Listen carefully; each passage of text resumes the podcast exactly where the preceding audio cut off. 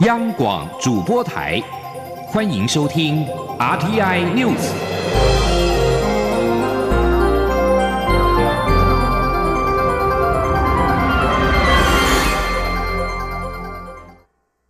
各位好，我是主播王玉伟，欢迎收听这节央广主播台提供给您的 RTI News。今天是二零二零年九月十九号，新闻首先带您关注国防焦点。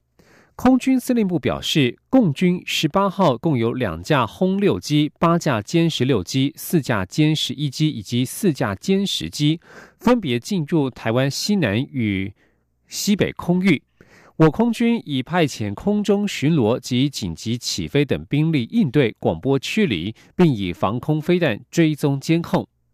针对十八架共机扰台，军方人士透露，十二架从北面来犯的共机全数越过海峡中线，研判是有计划性、针对性、实战化的演练，目的是恫吓台湾。国防部长严德发、参谋总长黄树光等人均第一时间赴横山指挥所坐镇。此外，台湾海峡海域还有数量与型号不明的中共海军军舰，曾一度跨越海峡中线。国军基隆港的军舰紧急出港应处。总统府发言人张敦涵晚间表示，中国近来在台海及区域周边各种军事挑衅的行为，无异于中国的国际形象，呼吁中国自我克制。国军与国安单位均有所掌握，请国人放心。美国国务卿蓬佩奥指控中国的举动是军事恫吓，而美国国防部发言人萨波在十八号对此也予以谴责，表示这是中国利用军队对台湾与其他邻国胁迫的另一例证。而根据路透社十六号的报道，美国计划对台湾出售七项主要武器系统，包括水雷、巡弋飞弹和无人机。而尽管共军的动态企图扰台，不过台湾对外的外交交流仍然是不受干扰。日本前首相森喜朗再度率团来台，将出席今天举行的前总统李登辉追思告别礼拜。蔡英文总统十八号下午在总统府接见森喜朗及访问团。总统在致辞时特别感谢森喜朗抱病二度来台，并且表示森喜朗。为前总统李登辉写的吊词令人感动，就如同他所说，他与李登辉的交情一定会确实传承给下一个世代，让台日友好关系更加坚固。总统并且指出，日本新任首相菅义伟已经率领新任内阁上任。菅义伟过去在官房长官任内也多次为台湾发声，支持台湾的国际参与。他要借由这个场合，代表台湾人民向菅义伟表达对日本新内阁的祝福。森喜朗透露，菅义伟在十八号上午打电话给他，要他务必转达对蔡总统以及台湾各界的问候之意。他并且强调，台湾与日本同享自由、民主等共享价值理念一致。他与访团成员会促成并推动深化两国在各个领域的合作。总统府发言人张敦涵十八号晚间表示，森喜朗在与蔡总统谈话时提到，未来如果有机会，蔡总统与日本新任首相菅义伟也可以通电话。虽然现场未经完整的传译，但经由幕僚补充之后，总统对此表达感谢。张敦还表示，虽然目前双方并没有通话方面的安排，但是期待未来台日双方能够持续强化各项交流，在各项注意于两国人民的事务上共同努力。而副总统赖清德在十八号晚间则是特地设宴款待森喜朗访问团。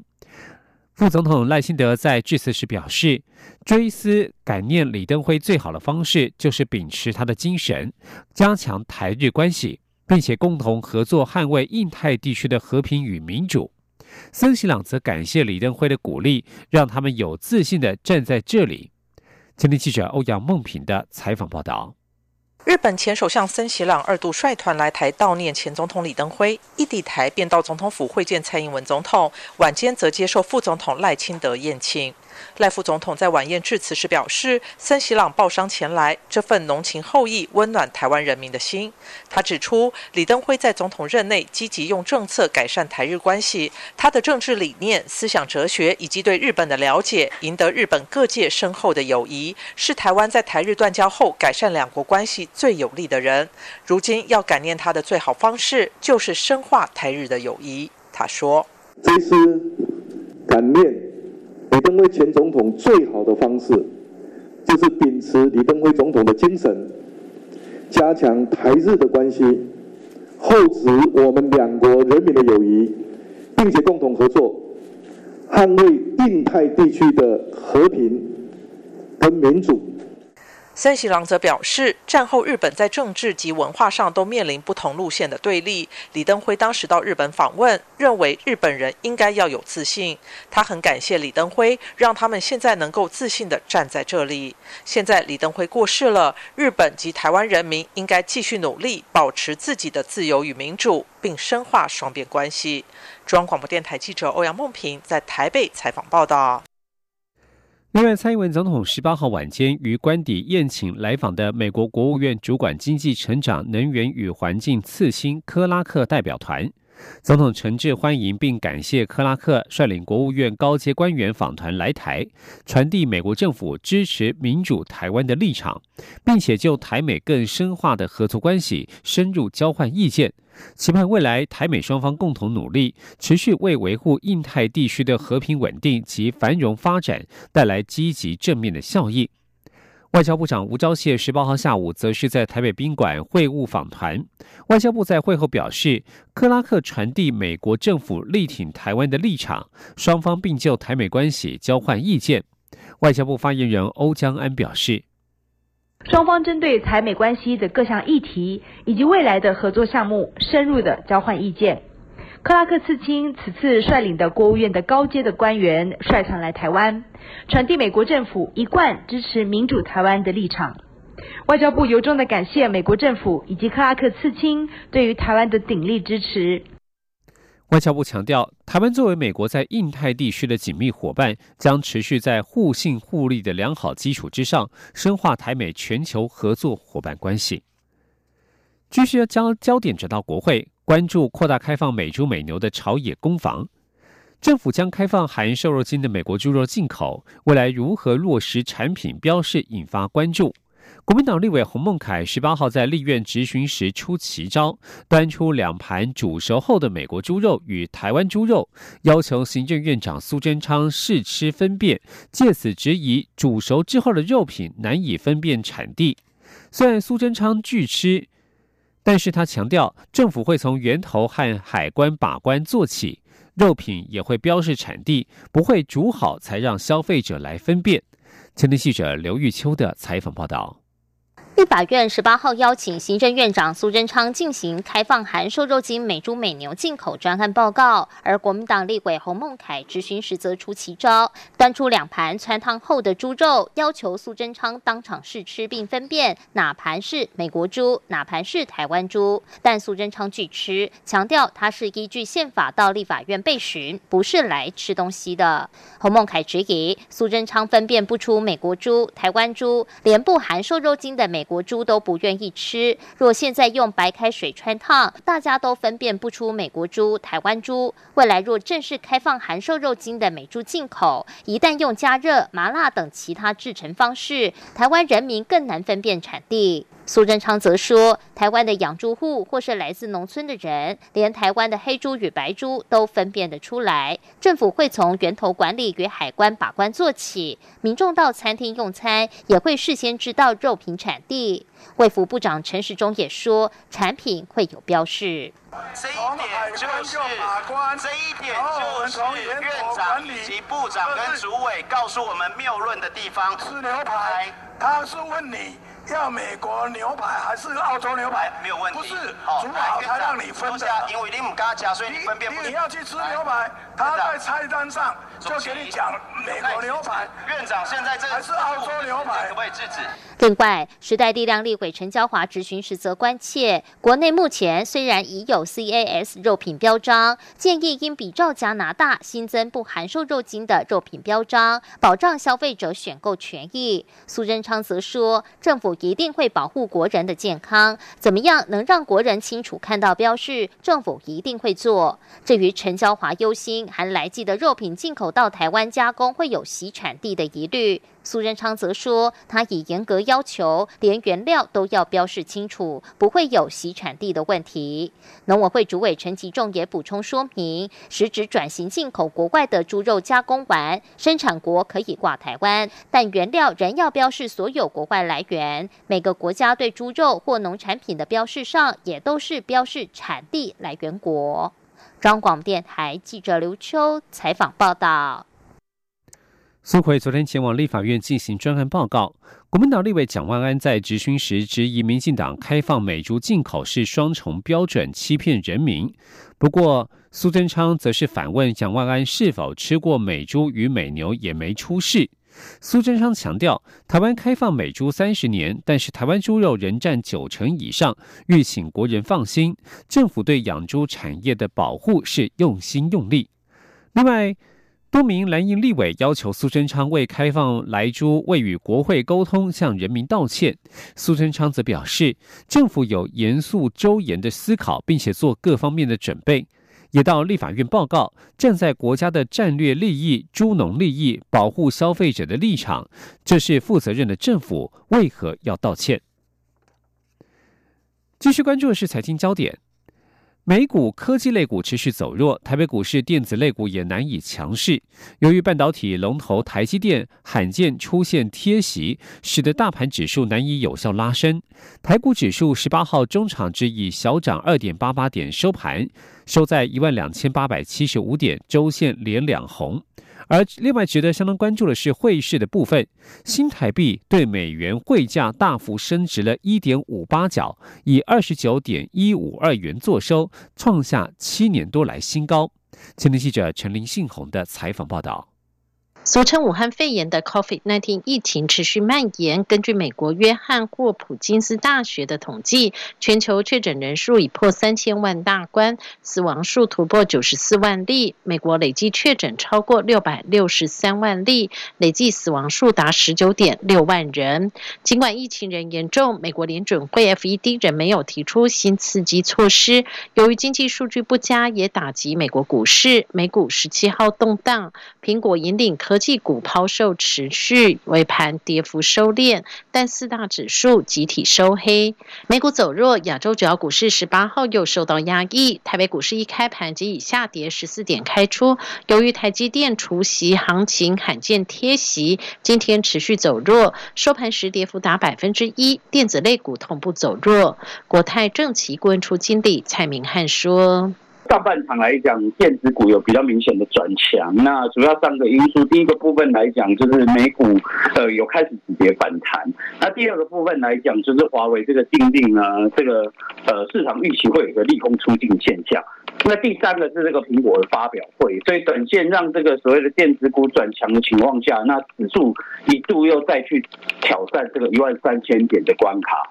但是这个利多。呃，反映到盘面之上，可以看到从两个角度。第一个部分就是美国的科技类股，虽然有反弹，但是并没有明显转强。台股近期弱势，但新台币对美元汇价却展现强势。十八号盘中最高来到二十九点零一七元兑一美元，晋阳近三角，突破央行总裁杨金龙上任以来高点。中场大幅升值一点五八角，以二十九点一五二元作收，创下二零一三年一月之后的新高。市场认为新台币强势对于台股是正向因子。虽然目前外资对台股因美股因素仍在观望，但后续只要科技类股走强，就有利于台股市往上攻高。中央广电台记者陈玲信鸿报道。国际消息。根据路透社报道，美国商务部将于美东时间十八号发布命令，禁止境内用户新下载来自中国的应用程式 WeChat 和 TikTok 抖音。但是对于 TikTok 可能与美国企业达成交易，美国总统川普可能在二十号晚间的禁令生效之前喊卡。川普八月六号以构成国安威胁为由，签署行政命令，禁止美国任何人或企业与 TikTok 母母公司字节跳动以及 WeChat 母公司腾讯做生意。禁令将在四十五天之后生效。当时，川普也要求商务部在九月二十号之前拟定相关具体措施。一名美国商务部官员透露。新命令将在美国下架这两款应用程式，禁止苹果和 Google 的应用程式商店或其他任何企业在美国境内可接触到的任何平台提供这两款应用程式的下载服务。外交界人士透露，世界贸易组织 WTO 秘书长遴选首轮结束，候选人名单从八人缩小到五人，其中女性占了多数。美联社报道。WTO 秘书长遴选进入第二轮，从将从二十四号展开，大约在十月完成。候选人名单将从五人缩减至两人，确评中选者最迟将在十一月初公告。进入第二轮遴选名单的女性候选人包括了曾经任职世界银行达到二十五年的奈及利亚财政部长伊维拉。韩国产业通商资源部通商交涉本部长于明熙，以及肯亚前外交事务与贸易部长阿米纳穆罕默德，而另外两位男性候选人则是沙地阿拉伯的前经济部长图瓦伊里，以及英国前国际贸易大臣福克斯。世贸组织秘书长人选虽然没有规定要由各州人选轮流担任，但是此次外界发出了让非洲人士出现的呼声。世贸组织自一九九五年成立以来，有三位秘书长是欧洲人，出身大洋洲、亚洲和南美洲的秘书长各一人。这里是中央广播电台。这里是中央广播电台台湾之音。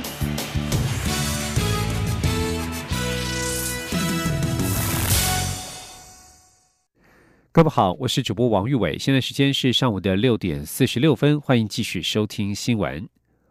为了提升清除基隆港水域垃圾的能量，台湾港务公司基隆分公司特别向法国采购了最新型的多功能清洁船，不仅具有自动捞除垃圾的功能，还拥有油污水自动油水分离回收功能。并且可以迅速处理水域油污染事件，降低生态冲击。预计十月份投入营运，届时即渴望提供民众更好、更舒适、干净的清水空间，打造绿色的国际港口。前天央广记者吴丽君的采访报道。港市合一的基隆港，先天就得承接来自市区四大河川的生活污水排放。尽管基隆港务分公司拥有两艘传统的清洁船，每天上下午出船一趟，以人工捞除水面垃圾，每天仍会在港区内清出四百公斤的水域垃圾量。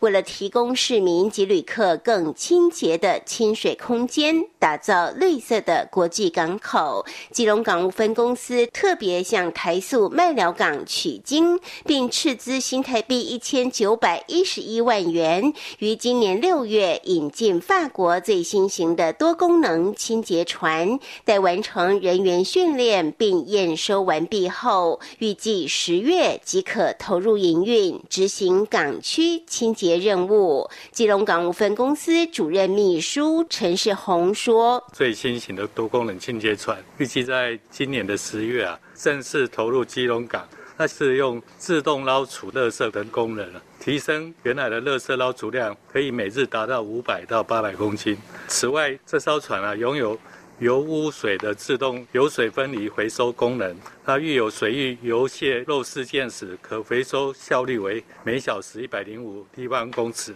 大幅降低稀油棉的使用需求，也可以节省百分之九十的耗材支出，降低水中的生态冲击。此外，新型的多功能清洁船还可支援强力水柱喷洒化油剂、水中曝气及燃油锁拖带等。若发生一大片三平方公里的油污为例，只需一小时内即可迅速清理干净。目前基隆港也规划明年中。再引进第二艘，同时汰除现有老旧清洁船。此外，多功能清洁船也特别加装扩音设备，并考虑采用垃圾车播放音乐模式，除提醒港区作业船只回避，也可吸引民众关注港区清洁船作业，为港区注入新的活力。中央广播电台记者吴丽君在台北采访报道。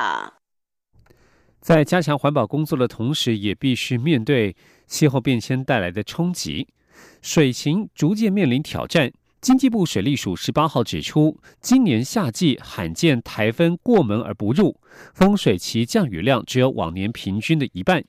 水利署已经超前部署，包括了积极调度和节水等等。目前预估全台到十月底之前供水无虞。前天央广记者谢嘉欣的采访报道。经济部水利署将新北市林口区、桃竹苗地区、台中市及北彰化地区水情灯号下修至代表提醒的绿灯。水利署指出，今年夏天罕见的没有台风侵袭台湾，风水期降雨量只剩往年平均的五成。眼看进入秋季，降雨形态以北部的东北季风封面降雨，南部的午后雷阵雨为主。是否会有秋台生成侵袭台湾，仍是未知数。虽然目前全台水库平均蓄水率有五成，但北部翡翠、石门水库及南部增文水库蓄水率剩下约四成左右。水利署。署也预做准备。水利署发言人王义峰说：“那鉴于我们中北部是台湾最主要的都会区，呃，而且呃，我们的很多产业都会在中北部，因此我们对台中以北，然后新北以南，我们在这个区域，我们先把它调整为水情，然后调整为绿灯，提醒大家要节约用水。”水利署表示，七月十三号起已召开五次水情会议，严密监控。除了区域调度，与农田水利会合作，加强控管灌溉用水，并透过工业区节水，减少非生产必要用水。而目前是每天召开会议监控水情，就现阶段评估，可确保十月底供水无虞。水利署也提到，依中央气象局未来三个月长期天气展望，台湾进入秋季，降雨机会明显减少。九到十一月全台降雨几率不超过百分之五十，呼吁民众要节约用水。中央广播电台记者谢嘉欣采访报道。关心台湾的产业转型，台湾网络及电子商务产业发展协会在十八号举办会员大会暨产业论坛。理事长陈建宏强调，武汉肺炎 （COVID-19） 疫情加速全球数位转型，呼吁政府应加速成立数位发展部，协调各部会排除数位转型的各项法规困难，并且确保本土业者有公平的竞争环境。今天，央广记者谢嘉欣的采访报道。台湾网络暨电子商业产业发展协会今年的会员大会及产业论坛受到疫情影响，延至九月十八号举行。理事长陈建宏指出，疫情加速各产业数位化脚步，网络已成为十一住行各面向的基础建设，未来各行各业都是网络业。而政府预计要成立数位发展部，协会在五月已提出三要一步的四大诉求，希望数位发展部应专责数位经济长期健康发展，健全法规环境，首长要具有跨部会协调及整合职权，且不应同时作为监理单位。陈建宏也提到，四个多月下来，仍未见政府有具体回应，呼吁应赶紧加速成立。重点是要排除数位转型过程所遭遇的各种挑战，尤其是法规障碍。他说：“原本传统产业在转型的过程中遇到的这些数位什么东西卡它，其实都有很多法条卡在那边。但政府其实原本的主管机关不懂，所以我们协会才会一直期待说，这个数位发展部，我们希望它可以跨部会去沟通协调，让所有部会都知道现在数位转型要做些什么事情，有哪些障碍挡在那边，它可以带领包括业界、政府单位、主管机关们，大家一起往前迈进。陈建宏也举 OTT 专法为例，表示政府以过去管理广播电视的思维来管 OTT 产业，却管不到海外业者，反而造成国内业者不公平的竞争环境。他认为，政府在面对数位转型，需先抛开过往的思维，改变心态。提供 AI 服务的艾卡拉执行长暨共同创办人陈世佳则示警，就他观察，客户的数位预算虽然不变，但在检视预算时程，台湾仍是以一年到半年为周期做检视，东南亚客户却是每周检视。忧心台湾虽然防疫得宜，却也可能因此而减弱数位转型的力道。中央广播电台记者谢嘉欣采访报道。医药消息。癌症是国人健康头号杀手。中华民国大肠直肠外科医学会参考国际颜值公式，并结合常见的临床症状，推出颜值实体卷，帮助帮助癌友检测自身的发炎状况。如果符合六大指标当中一半以上的症状，就必须要警惕。前天记者刘品熙的采访报道。日前，卫福部公布最新国人死因统计。癌症连续蝉联榜首长达三十八年，可见癌症为国人健康最大杀手。癌症患者的预后表现与颜值息息相关，颜值高恐造成营养不良、并发症等发生几率，进而影响存活率跟存活时间。以国人最常见的大肠癌为例，每两人就有一人正在发炎。为此，中华民国大肠直肠外科医学会特别参考欧洲临床营养与代谢学会所推荐的颜值公式，再结合常见的临床症状，推出颜值实体卷，协助癌症患者简单判断自身发炎风险等级。中华民国大肠直肠外科医学会理事长王兆元指出，颜值实体卷共有六大指标，如果出现三个以上症状，代表身体可能正在发炎。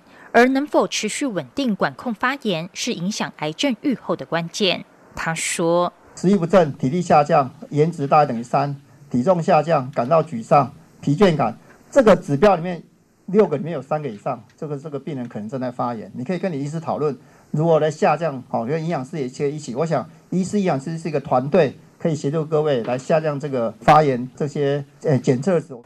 基隆长庚医院营养师林义曾表示。癌症患者对于热量、营养组成等需求都跟一般民众不同，临床上常碰到癌友们存有许多迷思，常一股脑的补充单一营养素，如鸡精、鱼汤、蛋白粉等。他建议应该补充关键五好营养素，先透过高热量、高蛋白帮助组织修复跟肌肉生长，储备治疗所需要的体力跟抵抗力，并维持适糖适脂，因为低糖会增加死亡风险。另外，每天补充两克鱼油 EPA，可以帮助改善发炎状况，降低并发症的几率。央广记者刘聘熙在台北的采访报道。继续关注国际疫情，加拿大十八号宣布，为了遏阻俗称武汉肺炎的二零一九年冠状病毒疾病 COVID-19 疫情扩散，加拿大和美国将延长两国之间非必要的旅行禁令，直到十月二十一号。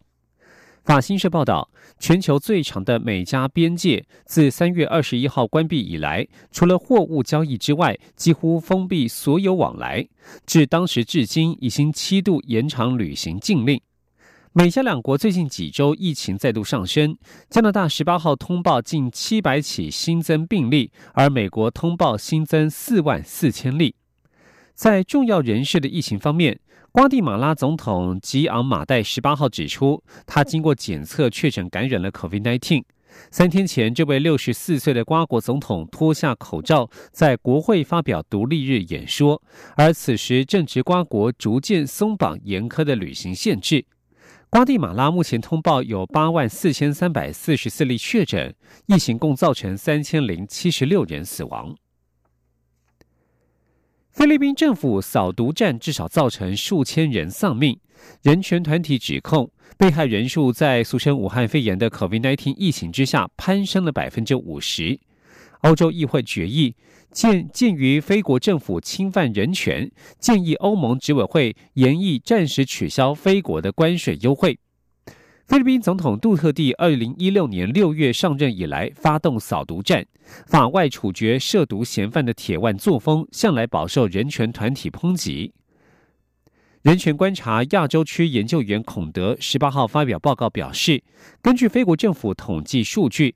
菲律宾各地今年四月到七月，在 COVID-19 封城期间，遭警方杀害的人数比前四个月增加了百分之五十。根据菲国缉毒署的数据，杜特地上任之后到今年七月，共五千八百一十人遭到杀害。不过，菲律宾警察副总长艾里萨十八号否认对方的说法。今年四月到七月，在警方扫毒行动当中身亡的人数，较前四个月的数字仅增加百分之四点七四。不过，他并未提供因扫毒战身亡的确切人数。以上新闻由王玉伟编辑播报，谢谢收听。